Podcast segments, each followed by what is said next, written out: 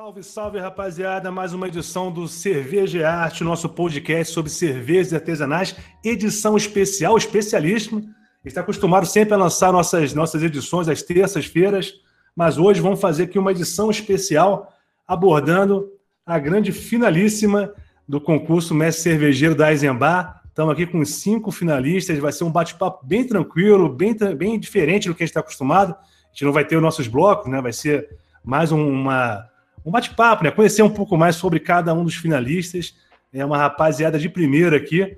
E, bom, o Cerveja Arte é um programa, é o nosso podcast do Servarte, né? Do Grupo de Estudo e Pesquisa em Cervejas Artesanais.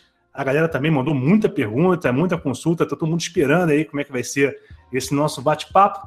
E sigam a gente, nas, sigam a gente nas, nas redes sociais, o arroba underline oficial, nosso arroba lá do Instagram ou no canal do YouTube, o canal Servate também. A gente vai colocar essa, esse nosso bate-papo tanto no formato de podcast, no Spotify, quanto no nosso canal do YouTube também. E o nosso e-mail, contato servarte.com.br.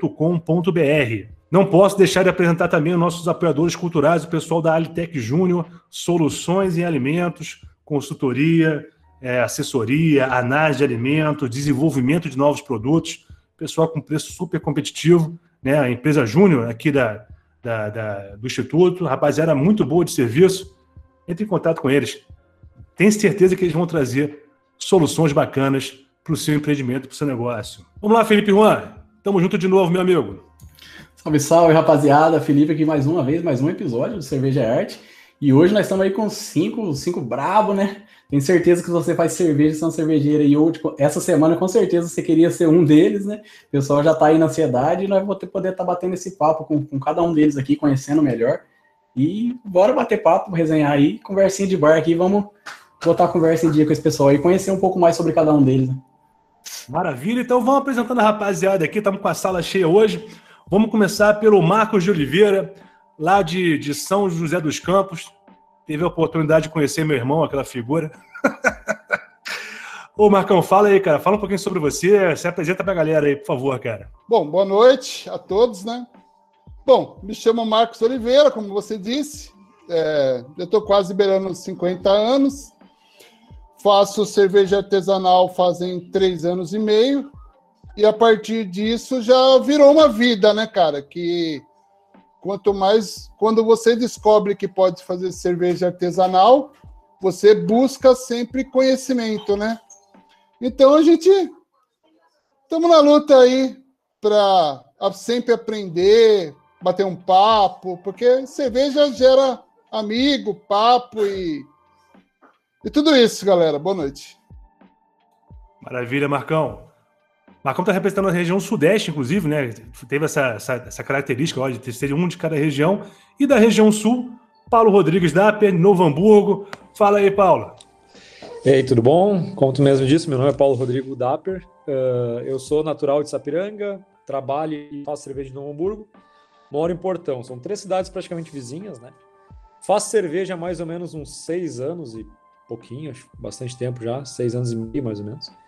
Uh, e desde então eu sempre busquei, uh, já fiz diversos cursos, já fiz um monte de cursos do, Instituto da Cerveja, aqui tem alguns também que eu já fiz, uh, e busco sempre conhecimento, eu tenho bastante livro de cerveja, bastante mesmo, acho que até não consigo, não vou conseguir ler tudo nessa vida, eu acho.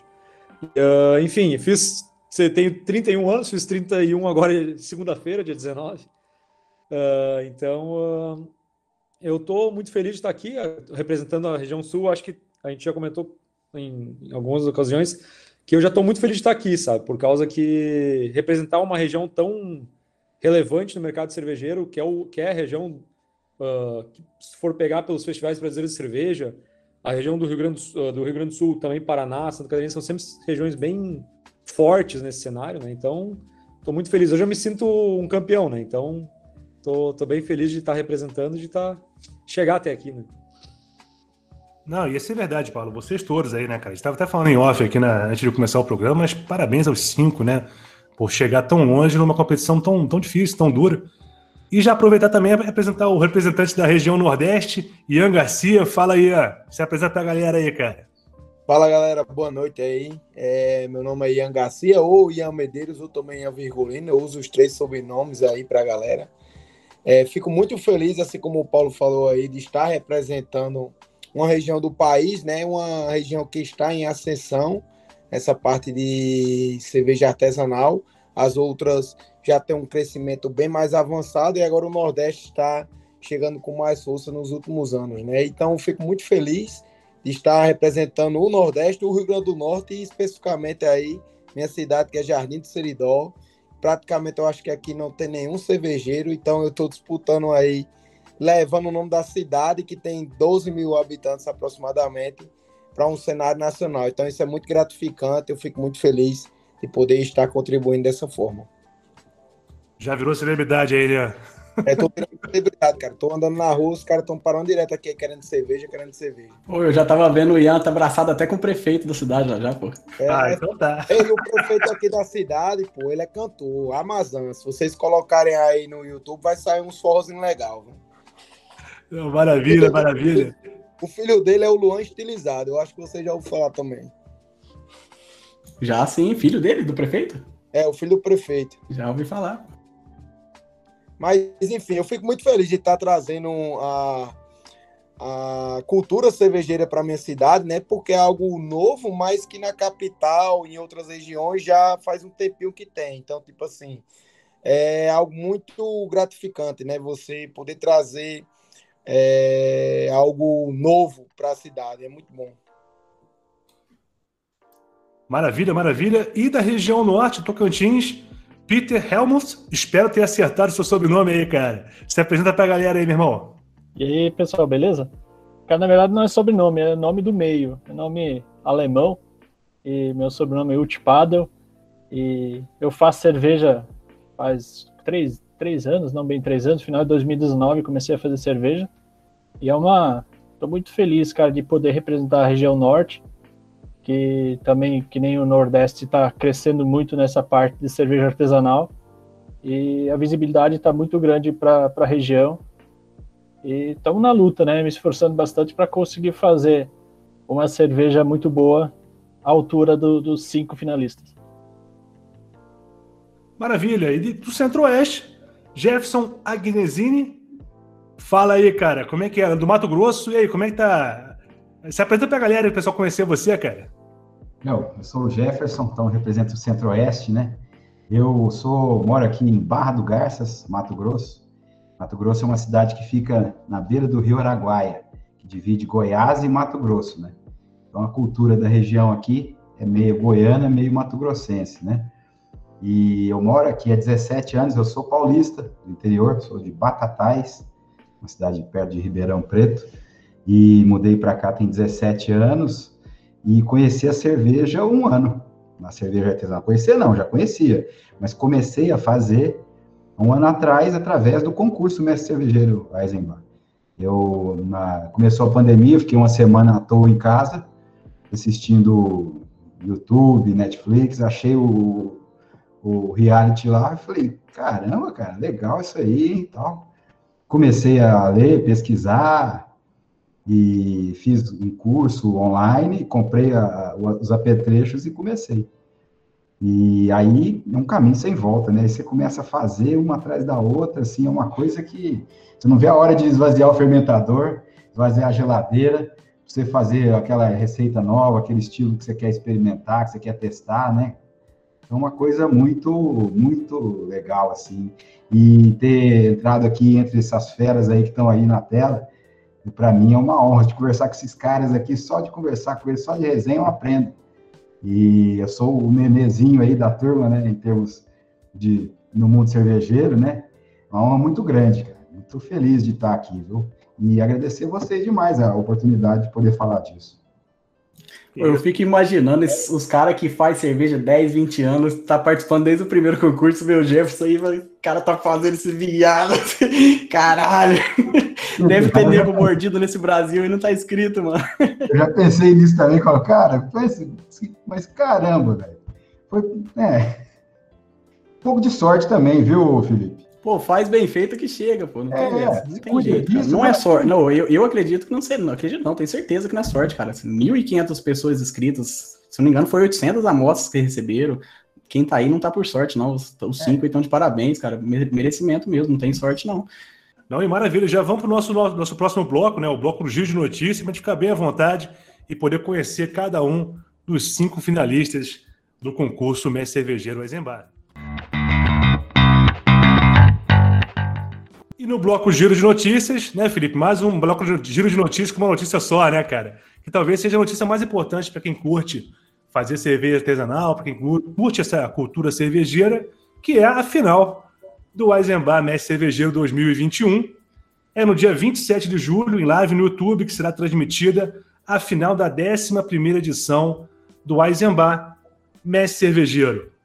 Depois da análise de braçagem de Viena Lager pela equipe de sommeliers, mestre cervejeiro do Instituto da Cerveja Brasil, ICB, e por Juliano Mendes, fundador da cervejaria Eisenbar, foram definidos cinco finalistas. As novidades dessa edição que cada participante, cada participante representa uma região do país para democratizar as cervejas artesanais.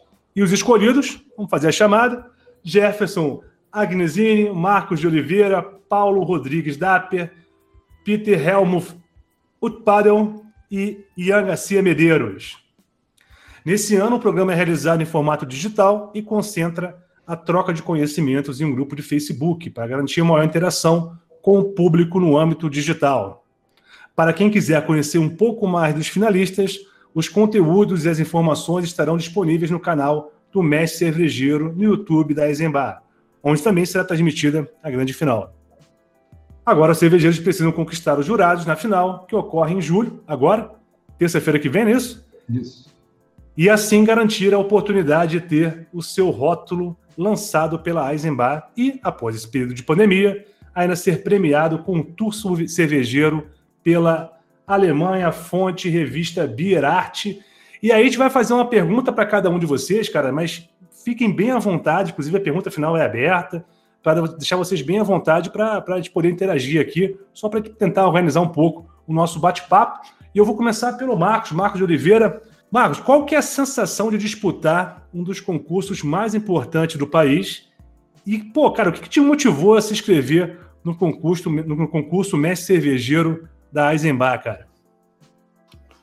Bom, a sensação é indescritível, eu posso falar para você. Você primeiro, a gente entra num concurso para ter um retorno. Geralmente, o que interessa para a gente no começo é um feedback para saber se você pode fazer. Eu sempre gostei de cervejas Viena, Marzen, mas cervejas que não, não são muito fáceis de achar no mercado, né? Então, eu encarei o concurso como um desafio, primeiramente. Primeira coisa, eu projetei a receita do zero, sabe? Não tinha nada, não peguei referência só do BJCP e do BA. A sensação, cara, que a gente tem de ser classificado é indescritível, cara, porque assim, você não. Às vezes não é nem acreditar no seu potencial. É que assim, teve muitas pessoas, cara. Você botar 1.500 garrafas para experimentar é um processo gigante, né, cara? É muita gente do Brasil, muitos cervejeiros que fazem, que nem eu disse no vídeo, fazem cerveja há anos. Você chegou lá, cara. De alguma forma aconteceu a sincronia das estrelas, vamos dizer assim, né? Cara, só fico feliz, cara, porque assim, quer dizer, no mínimo, que a gente está no caminho certo, cara. E se buscar conhecimento, a gente pode mais. Mas o que, que te motivou a participar? Eu acho que tu falou assim, porra, eu tenho que participar desse concurso aí, cara.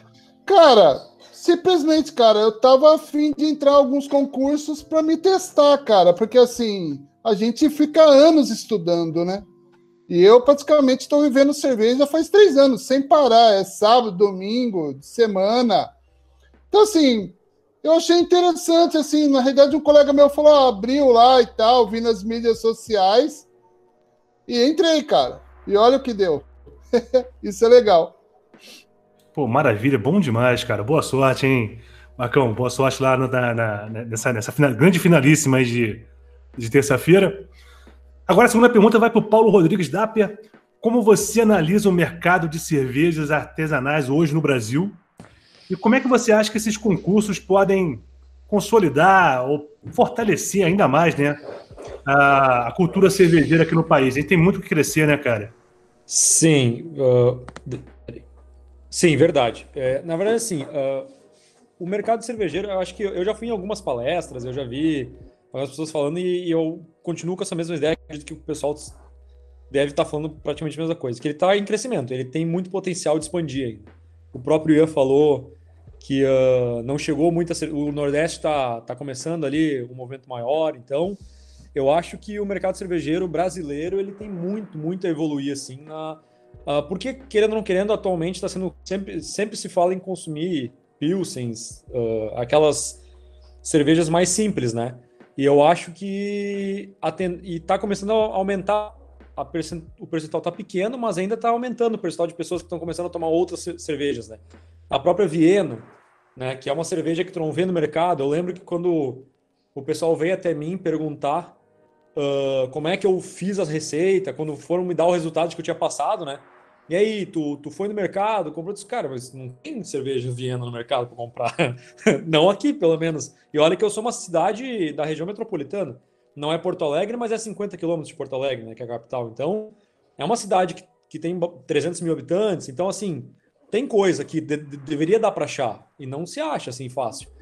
Então, eu acho que esses concursos, eles, ele, eles uh, fazendo um gancho com a, com a segunda pergunta, eu acho que eles fortalecem muito porque uh, as pessoas começam a ver diferentes estilos. Tu tem que aprender, tu tem que saber que, que estilo que é aquele ali, qual é a proposta daquele estilo, uh, o que tu quer entregar. E eu até acho engraçado porque eu não sei se é coincidência, não sei se é só aqui, mas na minha região aqui começou a aparecer umas Viena agora, né? Tem cervejaria fazendo. Então, tipo assim, eu vou, eu não vou dizer que é coincidência, né? Eu vou dizer que eu acho que o pessoal pegou pegou o movimento, né? Tipo, ó, vamos fazer Viena porque tem um tem uma empresa grande, uma empresa gigante, com um concurso aí fera. Vamos fazer Viena também, porque a gente vai pegar esse movimento junto, né? Então, eu acho que uh, o concurso, então, ele fez bem, né? Porque ele fez voltar uma cerveja que não tinha. Então, com certeza, eu acho que tem muito a crescer. Eu acho que o Brasil ele tem que se descobrir ainda mais coisas, né? Eu acho que a gente tem que descobrir. É, eu, eu vejo, às vezes, as pessoas falando sobre descobrir um estilo brasileiro. Tem a Catarina Sauri, não sei o quê. Estão falando de Brazilian Ale também. Mas uh, eu acho que a gente tem, que se descobrir ainda. A gente está na busca identitária, assim, eu acho, de certa forma. E o mercado ele vai naturalmente evoluir com as escolas, com o Servart, com grupos de estudos, com universidades, com, sabe? A gente é, o Brasil é muito novo nesse mercado, se for pensar pelos mercados europeus, né, ele, e americanos, as escolas e tudo, eles tudo começou há 10 anos, 12, 15 anos atrás.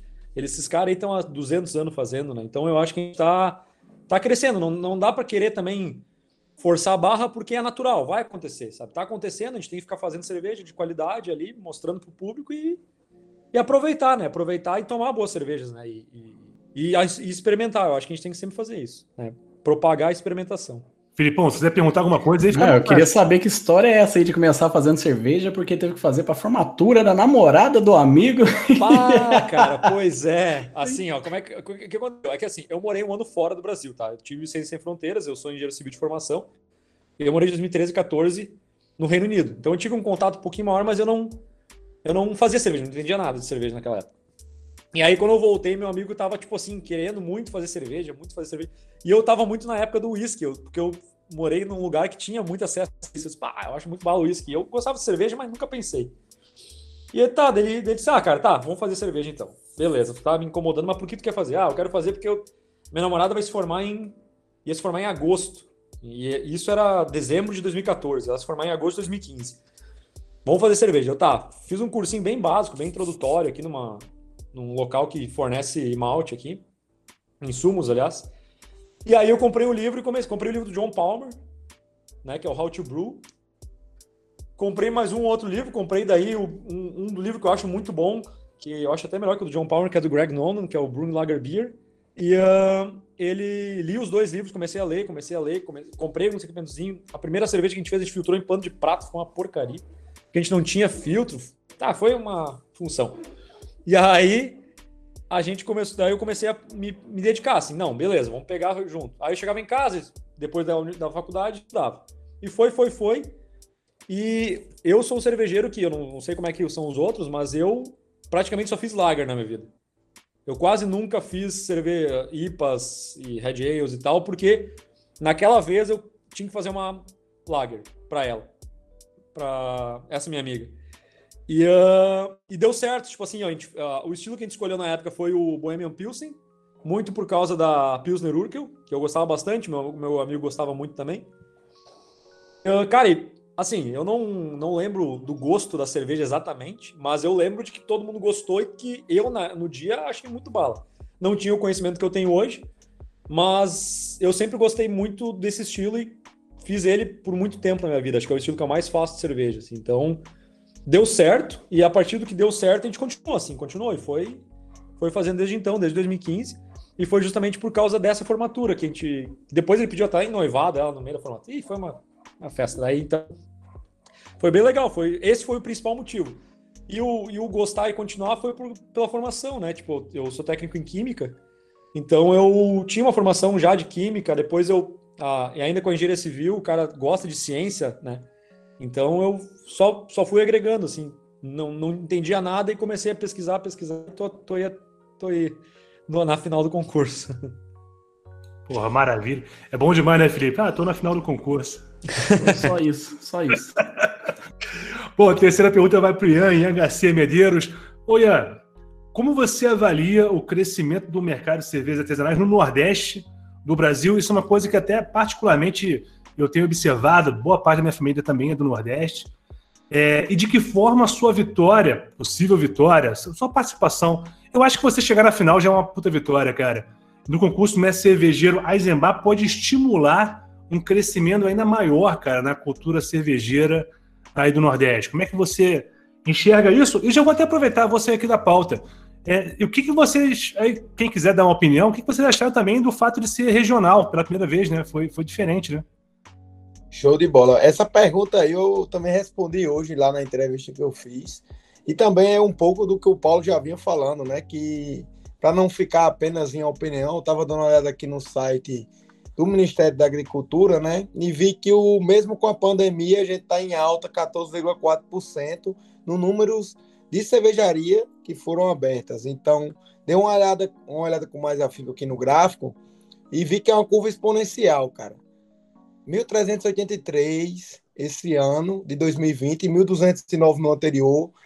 E para você ter uma noção, em 2010 tinha 114 números de cervejarias que foram abertas. E aí, olhando aqui para o Rio, para o Nordeste como um todo, eu vi que os estados do Piauí e da Paraíba foram os que mais cresceram. Então, aí já dá para ter uma noção de como está se democratizando também a cerveja artesanal no país como um todo. Eu acredito que a ideia da AISBA de ter feito um novo formato no concurso foi também atrelado a isso, justamente para espalhar ainda mais né, essa questão da cultura cervejeira que está em ascensão. Então, tipo assim, eu acredito que, caso, independentemente do resultado, eu acho que isso já impactou bastante é, na minha região como um todo, no Nordeste também, porque o pessoal olha e vê que é possível, cara. O Paulo mencionou aí agora há pouco, dizendo que só fazia lager. Eu nunca tinha feito lager na minha vida, não sei nesse concurso até agora. Fiz a primeira vez. Porque aqui onde eu moro, cara, é muito quente. Então, tipo assim, se você não tiver uma ou alguma coisa para ajudar, vai ser difícil você controlar a temperatura. Então, não é fácil fazer lager por esse sentido, mas também não é um bicho de sete cabeças. Vocês estão me escutando direitinho aí? Não, perfeitamente. Se alguém quiser, dar, se alguém quiser uma opinião aí do pessoal também de, das outras regiões, o que, que vocês acharam dessa questão de ser, de ser regional, se acharam positivo? Como é que vocês encararam isso, cara? Eu acho que chama muita atenção, viu? Eu, assim, a repercussão que teve aqui na minha região é muito grande, eu estou surpreso, assim, sabe? É, as pessoas, é, principalmente nessa última semana, né? Tem muita gente que, que acha que cerveja artesanal só é cara demais ou que é amarga demais e não agrada, né? E aí a gente começa, a, nas entrevistas, né, nas conversas, a gente começa a quebrar tabus. Existem 150 estilos de cerveja, né? Você varia da maneira com o gosto, com, a, com o clima, com a, com a disponibilidade de ingrediente, né? Então eu acho que o fato de ser regional, aqui na região, é, em Goiânia mesmo, é, que o, o, mestre cervejeiro tutor, a gente tem um mestre cervejeiro tutor, né, de cada região. O meu é lá de Goiânia, é uma cervejaria lá, e também fala que isso, isso efervesceu um pouco mais, assim, o, o mercado, né, a, as rodas do, do, do, mundo cervejeiro. Então, para o Centro-Oeste, eu acho que é um, é um empurrão, eu acho que é legal, acho que valeu a pena. E na região norte aí, Peter? Acredito que é o mesmo, mesmo sentido, cara. Tá, tá bem forte essa, essa expectativa, até pela visibilidade da, da região, né? E, e das, até nas outras edições também tivemos participação do, de representantes do, da região norte. Isso mostra que está se fortalecendo.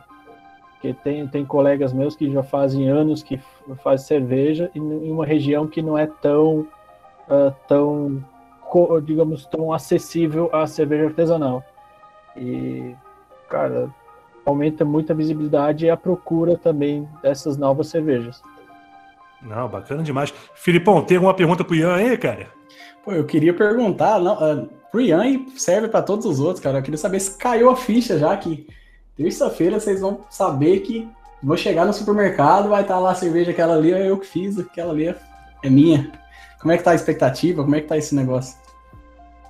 Rapaz, eu acho que a ficha só vai cair depois do resultado e depois você começar a realmente ver isso. Porque, tipo assim, eu acredito que todos os, os rapazes aí, os meninos, eles, quando receberam a notícia, eles ficaram sem acreditar. Porque, tipo assim, eu faço cerveja há um ano e meio. É, o Marcão falou que faz três anos e uns quebrados, né? O Paulo falou que veio se interessar faz é recente.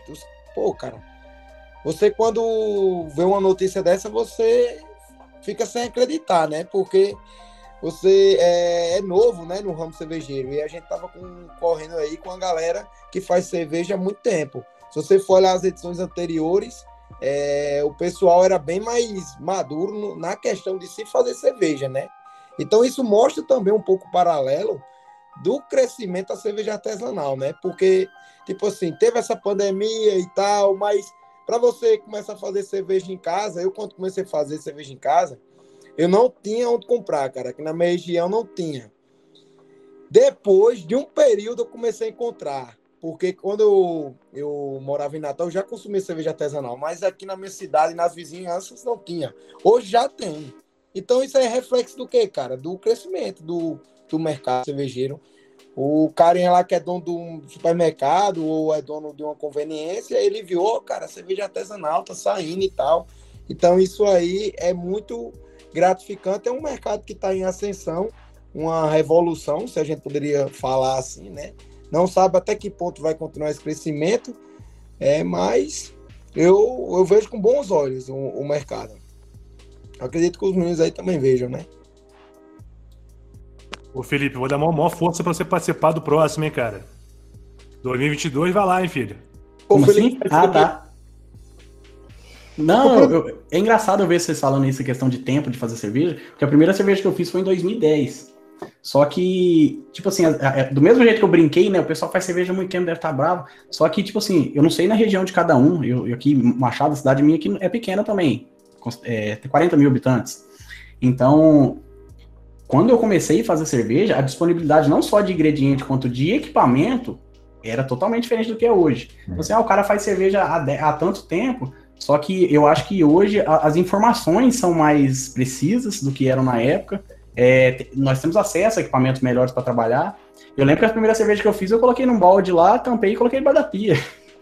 Pessoal chamava de encanador, toda hora eu tava indo lá debaixo da pia mexer lá. Então, eu acho que de lá para cá o pessoal se especializou muito mais. Às vezes vai falar, ah, eu tô mexendo com cerveja há dois, três anos, só que o nível de, de, de, procura, de estudo, é muito maior do que era na época. Antigamente o pessoal fazia cerveja, base, eu, eu falo por mim, basicamente por vídeo que via no YouTube do cara que fez a gambiarra é, o Sparge era um cano de PVC de chuveiro furado, então o, o, o, a técnica era totalmente outra. Então acredito que o fato de vocês ter pouco tempo de vivência na cerveja, mas estarem aí, não tem nada a ver com sorte. Tem que estudar bastante para poder entender tudo o que acontece, todos os processos. E é isso, cara. Eu, eu acho que para quem procura o conhecimento, o fato de estar três anos, um ano, dez anos, acaba que não revela muito, não. Eu estou há esse tempo todo e provavelmente não conseguiria ter chegado onde vocês chegaram aí, porque eu não, não me aprofundei tanto quanto deveria, porque além de fazer cerveja, eu ainda estou naquela fase de cerveja ainda ser um hobby e eu tenho meus outros trabalhos, entendeu? Eu tô, onde eu estou querendo chegar. Eu acho que vocês estão, como o Alex já falou, eu reforço, tá todo mundo de parabéns, cara. É, tem muita gente que queria estar no lugar de vocês essa semana aí, viu? Com certeza. Eu, eu acho, assim, até para contribuir, que uh, esse concurso mostra. Uh, é tipo que nem a Mega Sena, né? Que, as, que eu brinco assim, no sentido de que para te ganhar, tu, para te ganhar tem que jogar. Para te ter, entrar no concurso, primeiro tem que se inscrever, né? Não adianta tu. Tipo assim, uh, daqui a pouco não é sorte, claro que é competência, óbvio que é competência, mas além, além da competência, tu tem que ter coragem, né? Tipo, pô, vai lá, se inscreve, vamos lá, participa, não tenha medo de fazer a cerveja, botar ela pro cara. Até porque isso é só experiência, né? Tipo, às vezes a pessoa, ah, eu não, não vou fazer, não sei fazer. Às vezes tu tem que se. Tu mesmo tem que tentar, né? Tu mesmo tem que se motivar, né? Tipo, se desafiar, né? Tipo, vai lá, se inscreve, vamos ver. Daqui a pouco tu tá, tu tá fazendo bem, só tu não sabe. Só, tipo, só. Tu é tão, as pessoas são tão críticas, às vezes, contra, com a cerveja dela, mas não com a dos outros. Que daqui a pouco é só tu se inscrever, que daqui a pouco tu já tá num nível bem bacana para participar e, chegar longe, né? Engraçado que você falou uma coisa no seu vídeo que saiu lá no, no canal do, do Azembar, que você achou muito interessante quando pessoas desconhecidas começaram a elogiar a cerveja. E isso é, é, um ponto que até o Marco Aurélio, que foi um outro entrevistado do programa, falou, que quando a gente faz cerveja para os amigos, familiar, todo mundo fala que tá boa, né? E, tipo assim, cerveja de, gra de graça, tudo é bom, né? a partir do momento que a pessoa que você não conhece começa a falar que tá bom, aí você tem uma, uma percepção que realmente você tá fazendo uma coisa certa, né? É, isso aí, ô, Felipe, puxando o gancho do que você falou aí 10 anos atrás, a realidade de 10 anos atrás também era muito mais complicada, porque você pensa hoje, a logística é muito mais simples, a capacidade de você fazer um curso online hoje com a pandemia estourou isso daí. Agora tem muito curso bom online, entende? É, eu moro aqui a 510 quilômetros de Cuiabá, 400 de Goiânia. Eu peço ingredientes, eu peço malte, lúpulo, levedura segunda-feira cedo, terça-feira está aqui, cara. Entendeu? Então, isso é uma coisa que evoluiu muito nesses últimos anos também. A gente, né, isso ajuda na, na, na, melhora da qualidade de você se especializar, de fazer coisa com material bom, né? Isso também é, faz diferença. Essa questão fora, de memória. Ah. Fora as tecnologias novas. Hum. Hoje você tem YouTube para pegar curso, você tem Beer School, vários canais grátis que traz muita informação de qualidade. Você, no, Google da vida, você faz uma pesquisa, você consegue ser específico. Tecnologia de malte, de malteação hoje, praticamente tem malte que não precisa fazer 40 rampas de temperatura. Você tem leveduras que novas que não precisa nem fazer keto sour mais controladores muito bons de temperatura. Então, assim, isso facilita muito, né? Você faz um curso para ter uma base e daqui a pouco você já pede um malte, um malte especial, um, uma levedura boa. Lúpulos tem uma infinidade de, de novos aí, cara. Eu acho que isso daí facilitou, porque todo mundo que fazia há pelo menos cinco anos para trás reclama da mesma coisa que o Felipe falou, que antes não tinha tanta facilidade de conseguir as coisas e de repente antes não tinha tecnologia que você tem hoje de máquinas que você coloca 64,1 ela fica lá e a tecnologia de fazer, né, cara? Então você tem resultados melhores, né? Não, eu lembro que eu comprava. Vai, Felipe. Eu lembro que eu comprava malte, cara, na época o frete demorava em torno de 15 dias para chegar. E o malte já vinha moído. Agora você imagina, o malte moído 15 dias no correio, sendo chutado pelo carteiro lá dentro da. Então, não tem nem como comparar com o que a gente trabalha hoje, né? Não, e só em cima do que o, Mar o Marcos falou, cara, é, até o Felipe estava participando, a gente fez um curso de cervejeiro caseiro aqui, 350 pessoas, né, Felipe? a aula que mais o pessoal curtiu foi automação de equipamento para cervejeiro caseiro. Então é, outro, é realmente uma outra. A galera mesmo que está começando agora já está encarando a produção de cerveja com uma outra expectativa e com uma é. outra visão que a gente não tinha. Eu, eu vou... Matheus Junqueira, que deu esse curso para a gente, mas o pessoal ficou louco, é o que eles queriam. Eles queriam automatizar a produção caseira, isso é maravilhoso. É, e eu, eu até contribuindo, porque eu passei por isso, né, por todas as etapas, por gente, eu falei, do, do pano de filtrar, do pano de prato até, até o equipamento mais automático. Cara, assim, ó, eu sempre tive o seguinte, né? Tu pode gostar o quanto tu quiser de cerveja. Tu pode amar fazer cerveja, beber cerveja. Cara, mas ninguém ama se matar trabalhando para conseguir, tá ligado? Tipo, não tem como. Tu moer 20 quilos na mão, pode esquecer. Vai ser uma vez só, no outro dia tu vai estar sem braço. Tu vai acordar todo errado. Eu que já tenho pouco de problema nas costas, assim, se eu fico muito tempo carregando muito peso, no outro dia eu tô, tô, tô destruído. Então, assim, eu sempre busquei muito isso, né? De automatizar, de melhorar, até para o cara não acordar seis da manhã para trabalhar até as 10, né? O cara poder acordar um pouquinho mais tarde, poder começar um pouquinho mais tarde e terminar um pouco mais cedo, que essa é a moral da automatização. E, e, de fazer o negócio certo, né? Controladinho, bonitinho. Senão, cara, senão perde o gosto de fazer. Tu, é, é muito trabalho, tu acaba. Talvez tem um cervejeiro que ficou para trás por causa disso. Gente que poderia ser grande cervejeiro, mas que desistiu porque era muito trabalho na época. Muito, muito difícil. Não, e é bem por aí mesmo, cara. Essa questão da, de automação, tô, tô realmente impressionado como é que o cervejeiro caseiro tá ligado nisso. Vamos lá, próxima pergunta, vai pro Peter. Cara, como é que foi a sua trajetória desde a primeira cervejinha que tu fez, cara? Aquela primeira que quase nunca dá certo. Espero que a tua, tu é finalista, com certeza deu certo, né? Mas geralmente se rola na primeira. Então, como é que foi desde a primeira cerveja até agora? Como é que você enxerga isso, cara? Desde, a primeira cervejinha lá que tu fez, caseira e tal, e agora está participando da final do Mestre Cervejeiro Eisenbar, cara. Como é, que, como é que é essa trajetória? Cara, eu desde 2010, mais ou menos, eu sempre tive vontade de fazer cerveja. Eu sou natural de Santa Catarina, Pomerode, do lado de Blumenau, e só que lá o acesso à cerveja é muito fácil. E também não, não tinha muitos amigos que faziam, então não, não, não era algo muito urgente assim para mim. Aí em 2017 eu me mudei para Bolívia e lá eu fiquei mais em casa, não tinha muitos amigos, não tinha muita coisa para fazer, daí comecei a estudar o processo de, de fabricação. Aí foi indo, foi indo, dinheiro sempre curto, não tinha dinheiro para comprar os equipamentos. Aí em 2018 eu vim para Palmas, Tocantins. Aí em 2019 conheci um, um colega meu que me chamou para casa dele para acompanhar para abraçagem. Isso foi em outubro. Aí trocando ideia com meu sogro, daí ele falou, vai lá e compra o, o equipamento. Ele foi o patrocinador do, do, do, da fábrica aí. E daí em dezembro eu fiz a minha primeira Ale. Cara, até esqueci de colocar o milho. Tava na metade da abraçagem, cadê o milho? Esqueci de comprar o milho. Fui lá no mercado comprar o milho. Aí foi, cara, não ficou uma cerveja incrível, mas ruim também não ficou. Levei até na, na, na viagem final do ano quando fui visitar minha família, levei a cerveja e o pessoal tomou, gostou e, e, e, depois disso só foi crescendo. E eu sempre fui, digamos, sou mais na contramão dessa parte de automação. Eu gosto da parte manual, cara. Eu que nem essas cervejas, eu gosto de decocção. É, eu fiz tanto a primeira como a segunda cerveja para o concurso.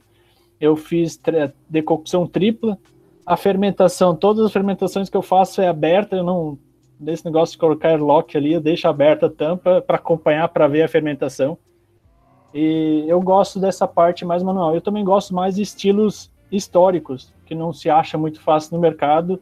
O lado ruim é porque você não tem como comparar a sua cerveja se ficou parecida, porque a avaliação sensorial, não, eu não fiz nenhum curso ainda. Eu acho que isso falta no, no meu amadurecimento. Mas, ah, cara, vem evoluindo muito. E também até essa parte da, de me inscrever para o concurso foi porque meu pai insistiu minha esposa. Aí pensei, não, vou mandar mesmo só para ver como é que tá o, o andamento aí das, das cervejas, dos lotes. E deu certo, cara. E é mais nessa pegada assim, evoluindo sempre, estudando, que nem o Marcão falou no vídeo dele, cara, não, não dá para parar de estudar. E até o, até ontem, acho, acho que foi ontem a postagem do Jefferson no, no Instagram também, que ele falou, cara, é estudo, é, é, não dá para parar, não. A primeira cerveja que eu fazia, que eu fiz, eu tive que pesquisar no Google. E aí, o que, que eu faço agora? Aí fui. E aí, terminou a fervura, cara, o que, que eu faço? Aí quanto tempo que é? Eu fico mexendo aquele negócio aí no Whirlpool. E, e foi, foi indo. E é massa, cara. No, cara, no começo é, é, complicado, mas depois quando você pega o jeito, o negócio flui com, com mais é, com mais liberdade, cara. Fica mais legal de fazer a cerveja. É, fermentação, fermentação aberta, ousado, hein, cara? Ousadia. Ô, Felipe, já aproveita e já faz uma pergunta aí. Eu já tô cheio aqui, só para saber. Pô, eu ia falar, ele, é, ele fala que é novato ali, mas o cara é alemão, né, cara? Tá no sangue já, né? Isso aí já vem de família, né? Não é possível. Cara, e, e eu gosto muito da escola alemã. Eu até fiz a minha primeira Cream Ale é, depois eu praticamente todos os alemães. Eu sempre, tipo, quando acabava a cerveja, eu, eu, gosto, eu gosto muito de fazer lager, mas daí quando acaba a cerveja, daí eu faço dois, três lotes de ale para garantir a, o estoque. Meu, meus lotes são de 20 litros. Aí eu faço umas ales no, na metade do caminho e depois parto para lager de novo. Senão o cara fica sem cerveja, né? Aí não dá certo. Pô, se você gosta da escola alemã, você não vai curtir muito eu não. Meus projetos de pesquisa é para substituir lúpulo por outra coisa brasileira, então você não vai, quem é da lei da pureza não vai curtir muito eu não. Nada, cara, tem tem tem espaço para todo mundo, cara. Isso que é o legal da cerveja, dá para fazer Sim, tudo. E nem esse tempo atrás, é isso, cara, a liberdade que dá, né? É, esse tempo atrás estava fazendo uma Vitibir, aí errei os cálculos do coentro acabou o coentro, cara. Falta, ia faltar uns 5 gramas. Aí tinha cardamomo. Coloquei cardamomo, cara. Ficou uma cerveja nem um pouco parecida com o Vitibir, cara, mas ficou boa pra caramba, cara. Isso que é o legal da cerveja. Dá para improvisar e isso aí, cerveja gostosa. Não, deu, para perceber também que você não tem medo do trabalho, porque decocção é. Tem que arregaçar a manga, cara. Cara, é é demorado, mas. Demais. Mas, cara, com o tempo é massa, porque como é manual a controle de temperatura, é mais complicado porque tem uma temperatura certa para subir, 2 graus, 1 um grau por minuto e tal. Aí começa a esquentar muito rápido, aí o cara tem que dar umas freadas também no gás. Cara, mas é legal, cara. Eu, eu curto muito isso. É um sábado que eu dedico a fazer cerveja. Cara, bom demais, bom demais. Bom, e a, a pergunta agora para o Jefferson. Jefferson, como é que você acha? Essa é uma pergunta que eu acho que todos vocês devem fazer, assim, no íntimo e tal, mas o que, que você acha que vai. Como é que vai ser o impacto na sua carreira cervejeira se você conseguir é, vencer o concurso, né? O mestre cervejeiro Eisenbar. E, independente disso, quais são as perspectivas a partir de agora, cara? Vamos olhar um pouquinho para frente, né? Como é que você enxerga a partir da terça-feira, cara? E, é, assim, na, na, minha situação, eu penso que o que, que vai mudar, já está começando a mudar, é fomentar a cerveja artesanal na região mesmo, assim. Profissionalmente, eu não tenho muito, não tenho muito, não tenho nem condições de seguir a parte profissional no mundo da cerveja, porque a minha profissão não, é, não permite. Eu sou médico e meu dia a dia é muito corrido, é muito puxado, né? Fora do, do consultório, eu tenho também obrigação de estudo, de, de atualização, tem filhos, né? Tem casa. Então, a cerveja entrou na minha vida aí nesse último ano, me encaixou muito bem até, porque é uma maneira de você. É uma válvula de escape excelente, entendeu? Um, um hobby fantástico, né? espetacular, assim, uma coisa que eu não me imagino mais não fazendo cerveja, nunca na minha vida. É, é, eu coloco, eu faço questão da família entrar na jogada, entendeu? Vai moer o malte, um, um aperta a furadeira um pouquinho, o outro joga o malte, e vice-versa, e vai, na hora de, de engarrafar, um coloca, outro põe a rolha, e assim vai. Eu faço questão da família entrar junto, sabe, nessa, para a gente estar tá mais próximo, estar tá mais unido, né? E o que, o, o que o concurso vai mudar, isso é certo, né? Que talvez não aconteceria se eu não tivesse entrado, é fomentar a cerveja artesanal mesmo. É, eu já conheço algumas pessoas, já tenho contato com algumas pessoas que, que já estão fazendo cursos, que estão comprando insumos, é, materiais, né, para começar a fazer. Então, eu acho que aqui na minha cidade, próximo passo, na minha região, o próximo passo que a gente pode dar é criar associações de cervejeiros, né, das acervas, algo semelhante às acervas, né, é, com cursos, com, com eventos, né, então eu penso que o que pode mudar aqui é isso daí, né, e para frente, pessoalmente, o Jefferson, né, é, é um mundo fantástico, tipo, eu tive um curso, a gente teve, né, o um curso de tecnologia cervejeira o pessoal do, do ICB, e abriu muito o horizonte, assim, é, é, muito conhecimento que precisa ter para você fazer uma cerveja de boa qualidade, né? Então, eu penso em, em, fazer um curso, próxima coisa que eu vou fazer é o curso sommelieria, né? É, me, me, aprofundar nessa, nessa questão, e mestre em estilos, alguma coisa nesse sentido, né? Mas tudo, Alex, no sentido de não profissional, no meu caso, não profissional, né? No máximo aí, quem sabe, daqui a alguns anos, que eu esteja mais tranquilo, um brew pub, no máximo, assim, né? É, no meu caso é isso aí. Pô, e um brew pub é, é, é, quase que um sonho de todo cervejeiro caseiro, né, cara? Rapaziada, mais alguém tem alguma perspectiva de, de, de abraçar essa, essa carreira cervejeira aí? É, se por acaso. Enfim, não precisa nem ganhar, né? Na verdade, já, já chegaram longe pra caramba, mas caso assim, enfim, como é que, tão, como é que tá a perspectiva de vocês aqui para frente? Sim, eu eu vou eu assim, eu, eu trabalho no imobiliário do meu, meu pai, da família aqui, que é uma imobiliária boa aqui da região de Hamburgo, mas eu provavelmente vou mudar de profissão daqui a um tempinho, porque eu já tô nessa nessa lida há uns seis anos. Eu tô na verdade uh, uh, já, já já criei uma marca, né? Já criei marca, só não não efetivei ela por causa da pandemia, por causa de tudo. Tipo, assim, eu fui até o NPI, fiz lá, paguei as coisas e tal, fiz todos os rótulos e tal, mas até hoje não lancei ela por causa disso, porque eu queria fazer.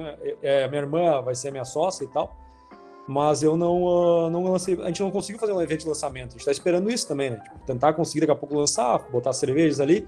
Por enquanto a gente está esperando para até, até mesmo para não queimar a marca, né? Obviamente, não vai fazer um negócio clandestino, né? A gente quer fazer um negócio para todo mundo ver, para todo mundo, ó, oh, cara, tá aqui tá permitido, tá tudo certo, tá todo mundo vacinado, vamos embora. É, então, uh, eu já tenho essa perspectiva de criar, vai, provavelmente vou começar, provavelmente não, vai ser cigano por enquanto, né, que é, vou industrializar ela, né?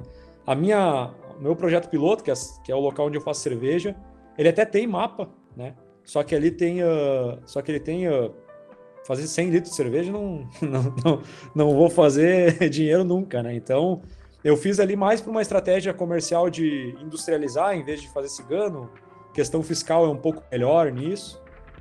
E, uh, enfim, eu daqui, daqui para depois do concurso, né? Tipo, eu, eu tô até matriculado num, num curso internacional, só que não começou ainda, que é na Heriot em Edimburgo. Só que vai começar em setembro, acho, que é um pós-graduação em Brewing and Distilling. E aí eu vou ver, vamos, vamos tocar, vai, vai ser, vai ser assim. Daqui uns três, quatro, daqui um, daqui um ano já vai ter a marca, já vai estar lançada, a minha marca, aí vou continuar estudando, que nem todo mundo fala aqui. É estudar, quando puder estudar, estude, porque é, é muito conhecimento. O Jefferson mesmo falou. Se o cara faz um curso, que nem esse do ICB, é muita informação e, de, e depois tem todas essas informações e tem os detalhes. Porque aquilo ali é tudo genérico.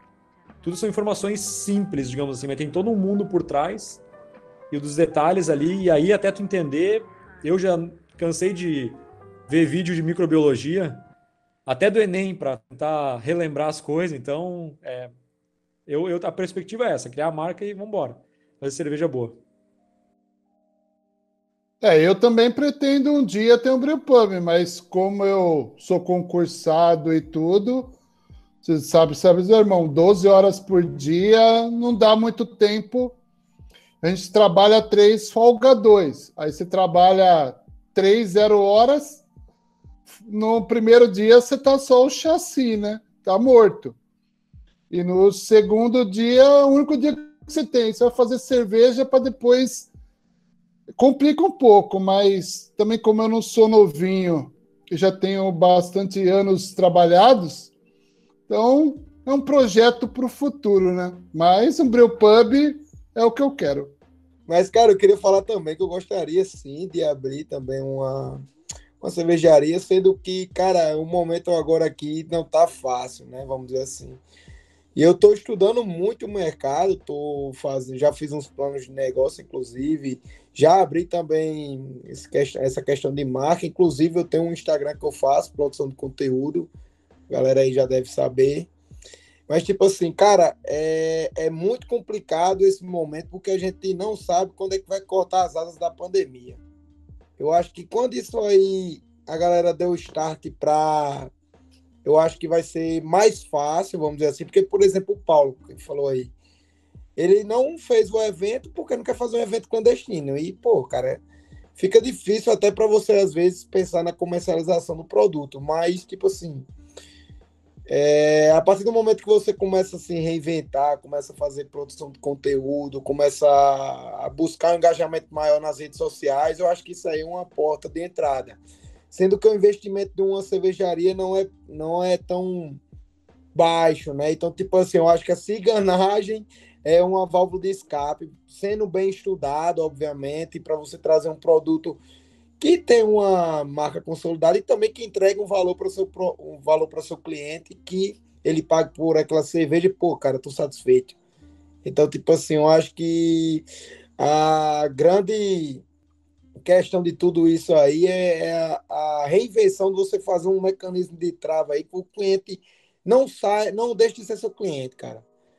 Por exemplo, a gente tem vários, várias cervejarias no Brasil, mas, tipo assim, não, não sei até que ponto ela se mantém no mercado. Porque, tipo assim, eu olhei aqui no, no, no site do mapa, a gente tem 1.383 novas micro cervejarias. Quantas dessas realmente daqui a cinco anos vão estar no mercado?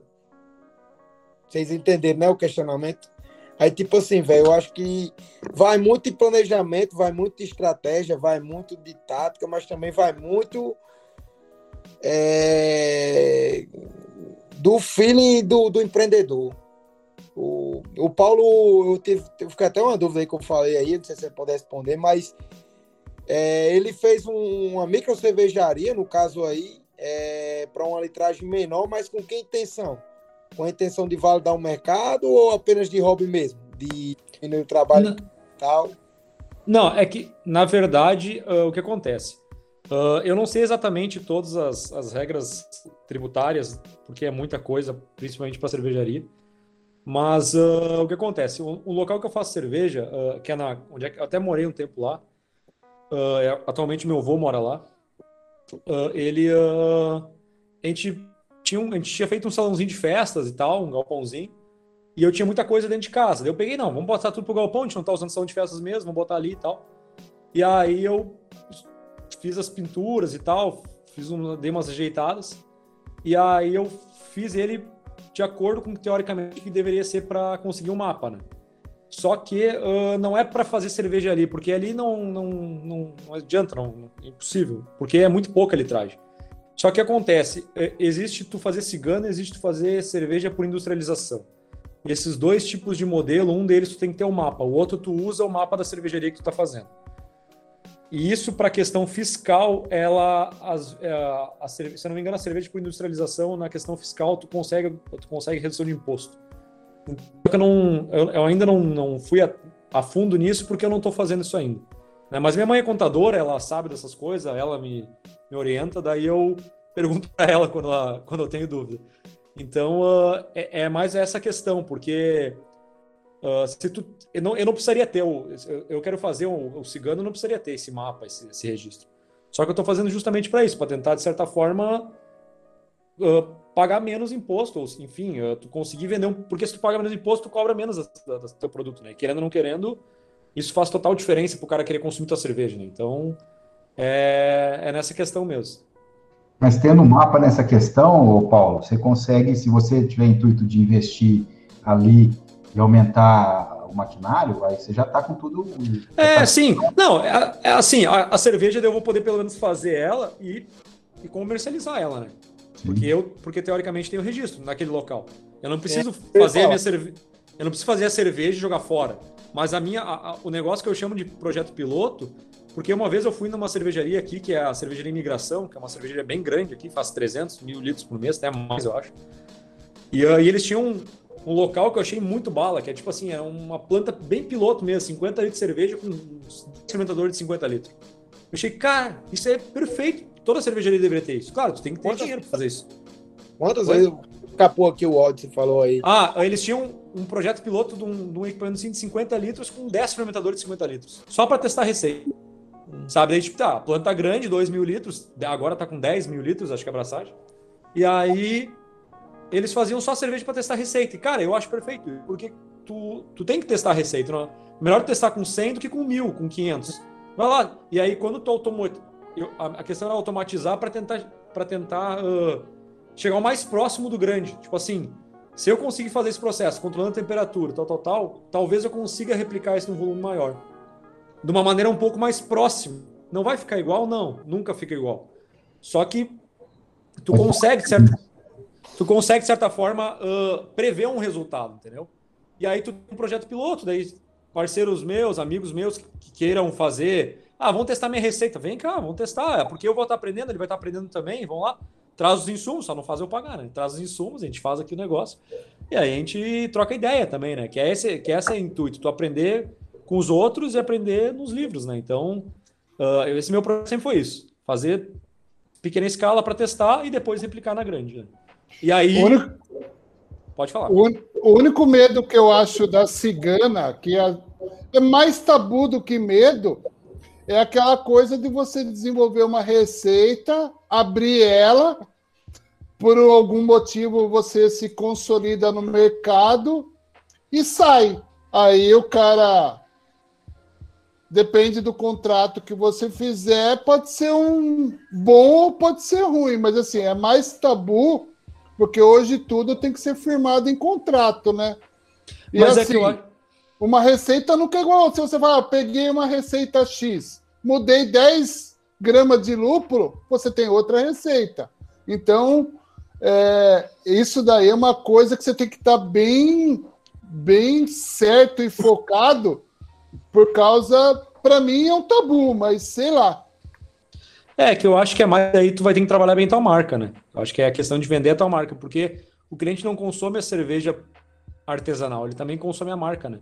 Ele acredita naquela marca, ele acredita naquele produto por aquela qualidade, né? Se o cara, se tu sair da cervejaria e o cara não estiver entregando uma qualidade boa, ele pode estar copiando tua receita, tua receita vai estar melhor que a dele, né? Então, eu não eu não ficaria tão grilado com isso, porque isso vai acontecer invariavelmente algum dia, né? Então, eu só eu só eu vou estar me preocupando e eu acho que eu não não vou ter o que fazer quanto a isso. Então, maravilha. E você, Peter? Como é que tá? Tá afim de abrir uma, uma Bill Pub, uma, uma cervejaria? Como é que estão os planos aí, cara? Cara, eu sou mais sonhador, cara, mais romântico do, do, do negócio, cara. Eu, se eu conseguisse abrir uma micro, nano cervejaria, viver de mil litros por mês, cara, para mim tava show de bola, cara. E acho que praticamente todo cervejeiro caseiro, como todo mundo já falou, tem esse sonho de, de virar cervejeiro profi- profissional ou abrir a sua própria brew pub ou cervejaria. E comigo não é diferente, cara. Acho que porque até o hobby te, te tira muito, tira muito de você, pede muito de você, mas também te dá muito em troca. E se você não gosta do negócio, cara, tu não vai para frente. Tu vai parar na primeira, na segunda abraçagem, quando começa a acontecer as cagadas na, na abraçagem, você desiste, cara. E e, cara, eu tô, eu tô nessa, cara.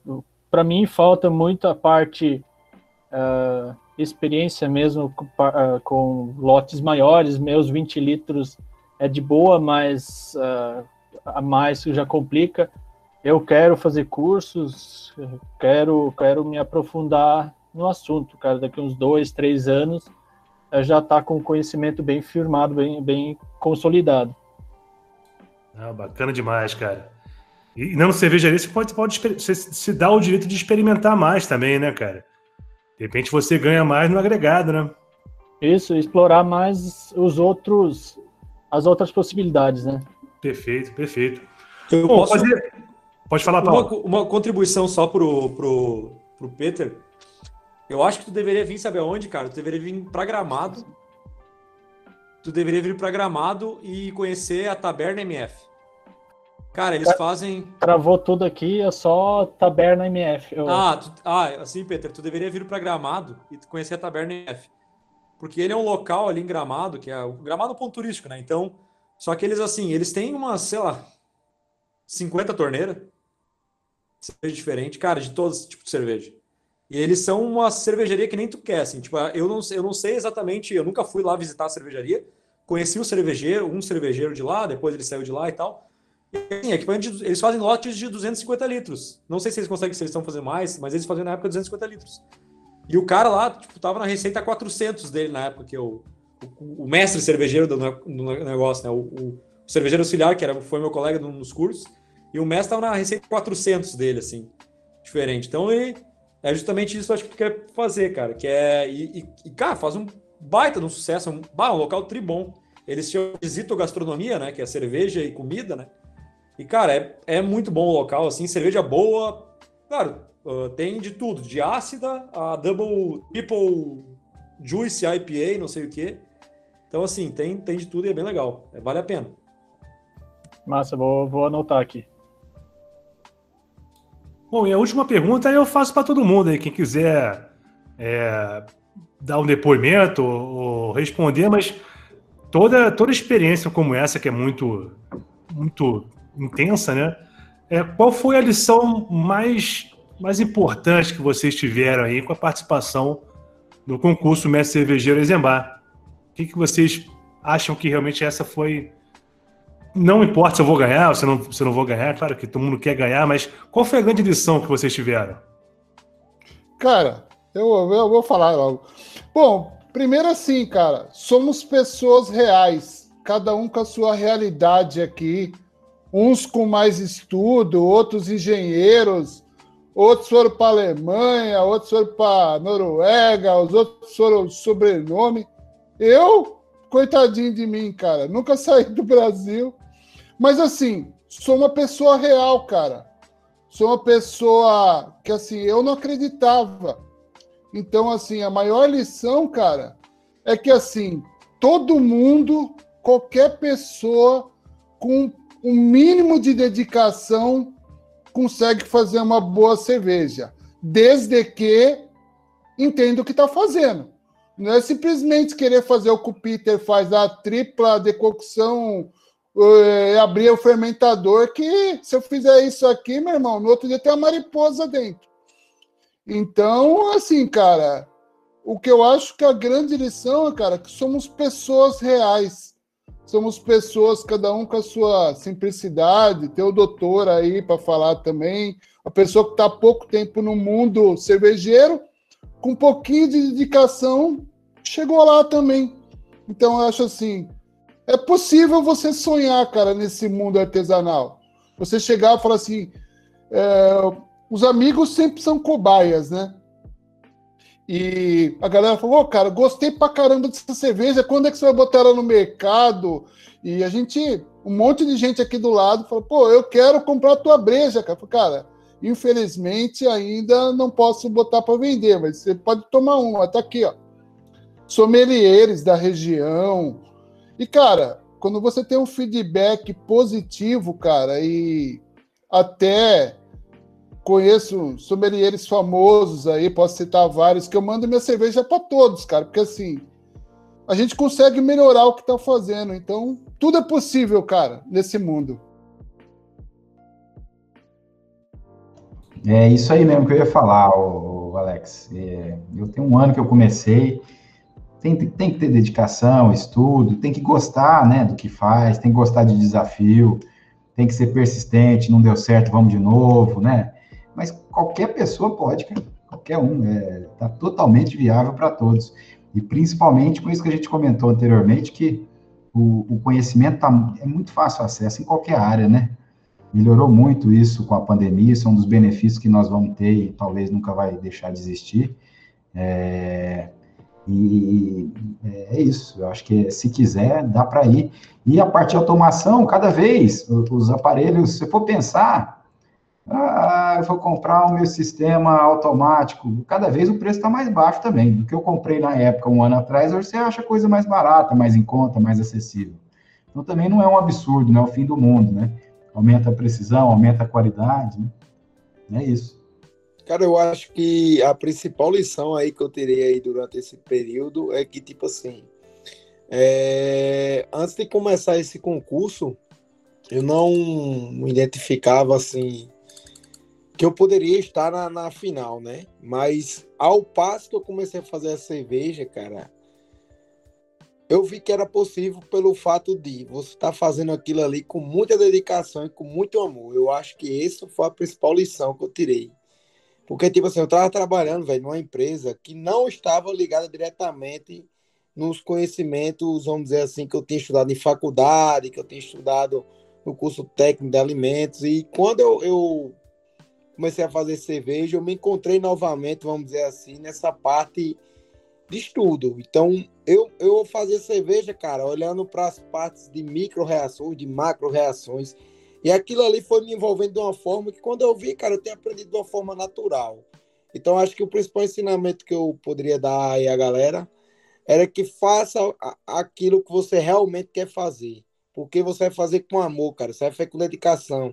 Então vai ficar fácil. Você vai fazer sorrindo, tá entendendo? É muito. Olha, você vai fazer cerveja, às vezes começa às 7 horas da manhã, como muitos falaram aí, às vezes é terminado 10. Pô, cara, mas você faz com uma alegria tão grande, velho, que no final do dia tu tá morto e tá feliz. Pô, cara, eu chegava às vezes em casa, porque eu faço cerveja no sítio, eu chegava em casa, porra, todo quebrado. Porque no início eu moí o moto na mão mesmo, sabe aquele moinho de.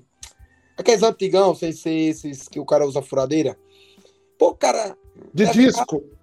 Era de disco, isso. Eu tava morto, velho. Tava morto, mas tava com um sorrisão lá. Caralho, que vai ficar massa essa cerveja e tal, não sei o quê. Pô, isso não tem preço, velho. Você não ganha.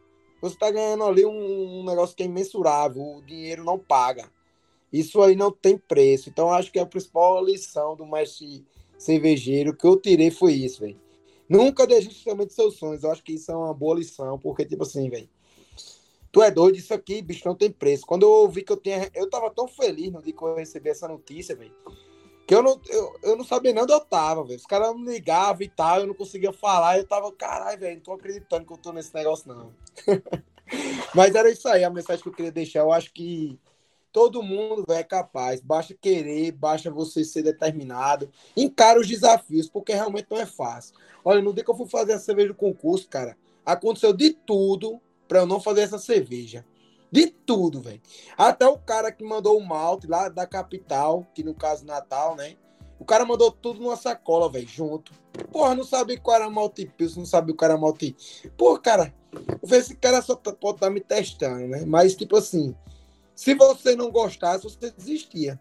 Porque vai aparecer alguns obstáculos aí que você vai lá, pô, cara, será que estão me testando? Mas não, velho, porque vai acontecer de fato. E quando você gosta do que você está fazendo, tu vai fundo. Então, acho que era a lição que eu gostaria de deixar aí a, a galera que está começando a fazer cerveja. Cara, se você realmente gosta de fazer cerveja, você faz com prazer, vai fundo, que uma hora vai chegar seu momento. Cara, a minha não foi bem uma lição, mas foi mais uma comprovação de que essa, esse ramo de cervejeiro caseiro, esse hobby, é muito de unir as pessoas.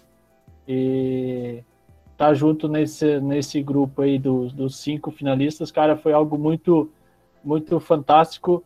E quando recebi a notícia, quando saiu o nome dos cinco, a primeira coisa que eu fui fazer é procurar todo mundo no Instagram, né? Para ver quem que eram os companheiros.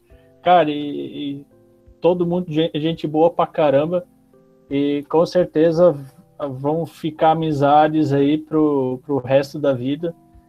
A gente pode deixar de se falar por um tempo, mas com certeza um dia a gente vai voltar e conversar. Acho que isso aí não tem como mudar. E, e até ia falar de uma lição, esqueci, cara, da lição. A lição é que precisa acabar essa pandemia para a gente fazer uma abraçagem junto aí. É isso aí. É, isso aí. Uma na casa de cada um. Vamos lá em Novo Hamburgo, vamos aqui em Barra do Garça, vamos aí em Palmas, vamos lá no Jardim do Seridó, vamos aí em São José dos Campos, entendeu? Se chamar nós para ir Machado, nós vamos também, entendeu? Já tá feito o convite, já pode chegar aqui, ué. Pô, aqui é difícil, que aqui é pequeniníssimo, cara. Aqui é micro, é, mas os amigos serão bem-vindos. Dá para tomar um. Vai ser muito legal. Eu, eu acho que a maior lição é que uh, eu complementar o que o Ian falou, persistência. Cervejeiro é persistência, cara, porque tu vai fazer muita cerveja meia boca, às vezes ruim, e vai acertar, e tu vai começar a acertar, e, e, e tudo isso é aprendizado, né?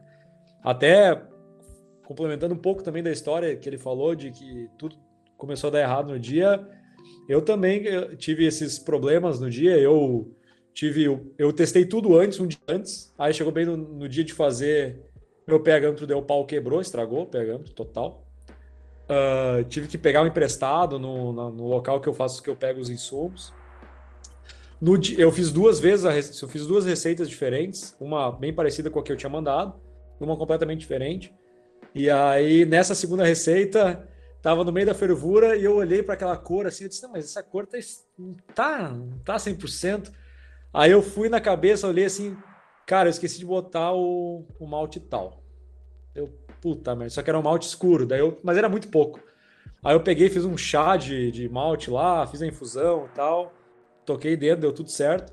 Então, assim, é persistência, cara, porque às vezes tu vai errar, mesmo tu sendo experiente, tu pode errar, tu, tu, tu vai entupir alguma coisa, né? Para mim, caiu um, negócio que eu meço o iodo, caiu dentro da panela a 75 graus, tive que pegar um, uma tesoura gigante de churrasco para pescar o bagulho, senão ia entupir os canos. Então, assim, persistência e beber local, cara. Dá moral para as pessoas que estão fazendo cerveja pra, perto de ti, sabe? Tu, uh, às vezes eu sei que esse mercado, de certa forma, deu um mundo gigantesco e meio que prostituiu um pouco no sentido de que teve muita gente que só entrou para ali e depois foi embora. E aí, de certa forma, deu, um, deu uma negativada em, alguns pontos, porque a galera não, não fez cerveja legal e, e o cara, pô, cerveja artesanal não é legal. Mas não, tem gente que continuou, que, que se aprimorou e tal. E tu tem que dar moral para essa galera, porque, cara, eu, eu, eu brinco que corre, os corretores aqui da imobiliária, eles chegam ali, ah, meu, uh, dá uma cervejinha e tal. Disse, não, não vou te dar de graça, né? Pelo amor de Deus, né? Fico lá o dia inteiro trabalhando. Pelo menos paga o negócio, deu, ah, quanto é que é? Aí o cara fala o valor aleatório, é 6, 6 pila. Ah, mas tá caro? Aham, para o dia inteiro lá comigo fazendo cerveja para te ver se é caro, cara. Que não é de barbada, tem que ficar. Né? Então tem que dar essa moral, tem que, tem que uh, beber local, né? Aproveita a tua região, difunde conhecimento, que isso vai só fazer bem para todo o movimento cervejeiro. Todo o movimento cervejeiro vai agradecer. Se tu beber local, se tu der moral para Bom, agora para a gente começar a finalizar, gente, eu só vou ser perguntinha bem rapidinho, perguntar para vocês aí qual que é o estilo preferido de cada um. Vou começar pelo Marcos. Marcos, qual que é o teu estilo preferido, cara? Marzen, Oktoberfest. Bom, bom demais. Vai lá, Paulo, qual que é o teu preferido, cara? Tá assim, tá, acho que tá com esse microfone. O meu preferido é assim, uh, se fosse para beber de vez em quando, é sour. Adoro sour. Só que assim, para beber todo dia, que eu beberia pro resto da vida, é Bohemian Pilsen. Que eu acho excelente. E aí, qual que você recomenda, cara? IPA. Sou fã de IPA, meu amigo. Bebi IPA todo dia, velho. Todos os estilos de IPA eu tô dentro, velho. Vamos lá, Peter. Cara, eu sou muito fã da Hogan Beer. E aí, Jefferson, qual que você recomenda pra galera aí, cara? Sou fã também de, de American IPA. É, eu acho que é um estilo frutado, saboroso, um amargor legal, eu, é o que me agrada mais, assim. Aí, Felipe, nem repetiu, hein, cara? Tu viu que foi cada um foi num, né, cara? E o seu? Eu sou, eu sou IPero também, vou ter que dizer. Eu também sou do time da IPA. Eu, Mas eu concordo um pouco com o Paulo, porque é aquele negócio, né? IPA o dia inteiro ninguém aguenta, né? Se for no churrasquinho, tem que ter uma, uma boêmia ali, viu, ali pra dar uma suavizada, né? Raridade ninguém gostar de IPA, eu adoro, mas a Marzen é o carinho que foi minha primeira breja, cara. Pô, até quem não gosta de IPA acaba gostando, cara. Teve um primo meu que participou da degustação aqui, ele disse que odiava a IPA. Na hora que o cara passa lá o feedback, no final o bicho tem colocado que gostou mais da IPA. Vai entender, né? Rapaziada, bom demais o bate-papo. Considerações finais para estar encerrando. Marcos, vamos lá, cara. Considerações finais. Um prazer ter você aqui, cara. Cara, só agradeço a oportunidade, a divulgação do mundo cervejeiro e agradecer, cara. Eu falo mais que a boca, né? Então, eu só agradeço a oportunidade, cara. E no que precisar, pode contar comigo aí, cara. Obrigado pela oportunidade a todos aí. Não, eu falo em nome do Servart também. Conte sempre com a gente. Está com muita pesquisa, muita coisa bacana acontecendo aqui, muito curso. Que a gente pudesse ser útil também. Conte sempre com a gente. Paulo, considerações finais, meu amigo. Eu quero agradecer o chamado, né? A gente, que nem a gente falou, a gente tem que aproveitar essa, essa onda aí. Mas eu agradeço muito por ter participando. Uh, e, enfim, espero que todo mundo tenha gostado do bate-papo. Uh, reforço, bebem local, façam, né, deem moral para a galera, porque é o que precisa. Não sejam, não procurem defeito na cerveja, procurem qualidade, porque é isso que precisa. Né? Defeito já tem um monte de gente que critica, então assim, dá moral para as pessoas, porque cara, o pessoal que faz cerveja faz porque gosta. Então assim, uh, eu amo fazer isso, vou fazer isso por muito tempo. Se um dia eu puder contribuir com vocês da Servart, quanto com o pessoal aqui, tanto numa abraçagem coletiva, quanto trocar uma ideia sobre conhecimento, eu estou à disposição, uh, porque eu, eu quero seguir nesse mundo, né, por bastante tempo. Então, então a gente vai, vai ainda se ver no, em Blumenau, talvez, no Festival Brasileiro. Né? Então, assim, vamos, vamos seguir a vida aí e muito obrigado pela, pela, pelo chamado. Maravilha, Paulo. prazer ter você aqui. Ian, vamos lá, considerações finais, meu camarada. Cara, também gostaria de agradecer aí o convite, né? Eu tinha conversado com o Marcão logo no início. Pô, cara, vamos juntar essa galera toda aí e tal. E foi muito boa a conversa, né? Deu até vontade de pegar uma breja ali, velho. Pena que eu não tô podendo beber, que eu vou viajar amanhã logo cedo. Três e meia eu tô pegando na estrada. Mas, cara, muito bom papo. Acho que esses podcasts são muito enriquecedores, né, para a galera que está começando a fazer cerveja, aqueles também que estão já no ramo. E, tipo assim, que continue, né? Esse tipo de trabalho. Parabéns aí, Alex. Parabéns aí, Felipe. É um trabalho que vai ajudar bastante no crescimento da cultura cervejeira no Brasil. E no mais é isso, velho. Vamos para cima aí. Obrigado novamente. Quando tiver as brejas aí, velho, vamos marcar direitinho essa abraçagem coletiva. Vamos marcar sei lá, outras lives, em outros momentos. Eu fico aberto aí também no que eu puder ajudar. Tamo junto aí. E vamos botar esse negócio pra frente, porque cerveja artesanal é bom demais, mano. Depois que eu comecei a provar, não parei mais, não. Não, tamo junto, Ian. Que isso. Qualquer oportunidade, desde que tenha, esteja dentro da disponibilidade de vocês aí, que agora vocês são celebridades, né? A gente vai sempre convidar. Peter, vamos lá, considerações finais. É um prazer te conhecer, cara. Cara, igualmente, também agradecer o convite a participar do, do programa, o pessoal da Cevart. E, cara, eu quero fazer meu jabá, né? Quero convidar toda a torcida aí do norte, de todo o Brasil, a torcer para cada região. E dia 27, terça-feira, às 8 horas da noite, no YouTube, no canal da Eisenbahn, já tem o lembrete da live.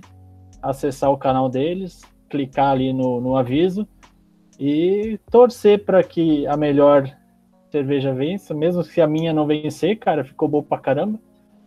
No, vou ter uma receita boa para fazer de vez em quando. E agradecer, cara. Muito obrigado a todo mundo. E agradecer também ao mundo da cerveja por ter conhecido vocês. Valeu. Pô, maravilha, Peter. Bom demais, cara. Ô, Jefferson, e aí, meu camarada? Considerações finais. Cara, vocês estão falando aqui com um cara super lisonjeado, sabe? Tô, esses, esses, últimos dois meses aí, dois meses e pouco, eu, eu tive minha cerveja validada, né? Que eu nunca, só dá para os amigos, tudo tá ótimo.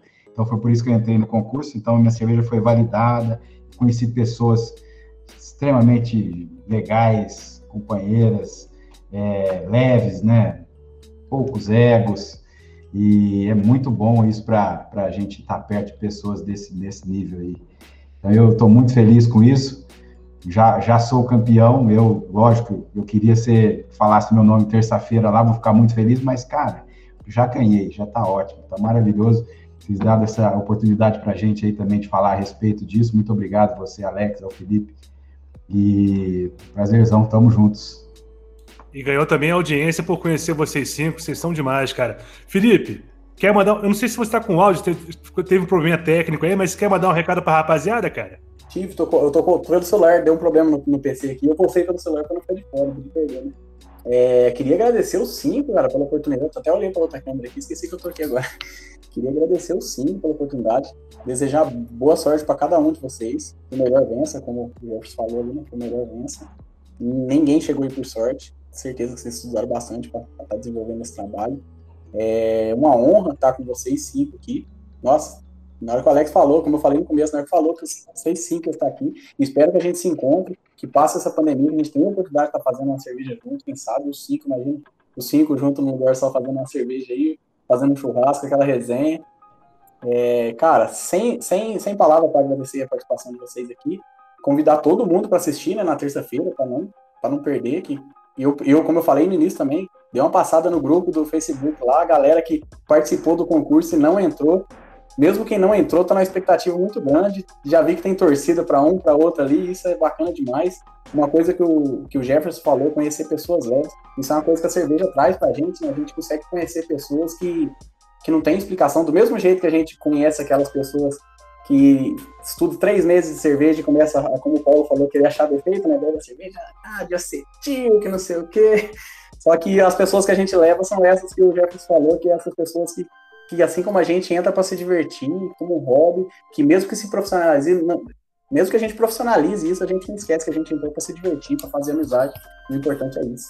Então, muito obrigado a todos aí e sorte para cada um de vocês aí na terça-feira. Rapaziada, de coração, desejo toda a sorte do mundo para vocês. Os cinco já são vencedores, mas só um que vai ganhar, né? No final das contas, é que vai para a Alemanha, é que vai é, vai aparecer na, na, na, na mídia e tal, mas os cinco são, são, são demais. Foi o programa mais foda que a gente fez aqui, com uma rapaziada. Nunca fiz um programa com tanta gente, geralmente é com menos gente. Mas foi, foi fantástico, o resultado foi fantástico. Então, só para se despedir da rapaziada, não se esqueçam de nos seguir nas mídias sociais, arroba Servarte, oficial, lá no Instagram. Pessoal, seguindo a gente também no, no YouTube, né, no canal, no canal Servarte, vai estar esse nosso bate-papo lá também, né, com imagens. E qualquer dúvida, sugestão, enfim, qualquer contato que precisem, contato arroba servarte.com.br, Alitec Júnior Soluções e Alimentos, assessoria, consultoria, arroba Alitec Underline Júnior, contem com eles, preços especiais, rapaziada super competente. É, e um abraço também ao pessoal da Izembar, né, cara, pela, por essa iniciativa. Isso é um jabá gratuito para a rapaziada, eles merecem. Esse concurso mestre cervejeiro mexe com todo mundo, né? Todo mundo que está no, no evento cervejeiro está sempre sempre acompanhando, já são 11 anos né, né, de, de concurso. Bacana demais. Rapaziada, uma boa semana para vocês e saúde!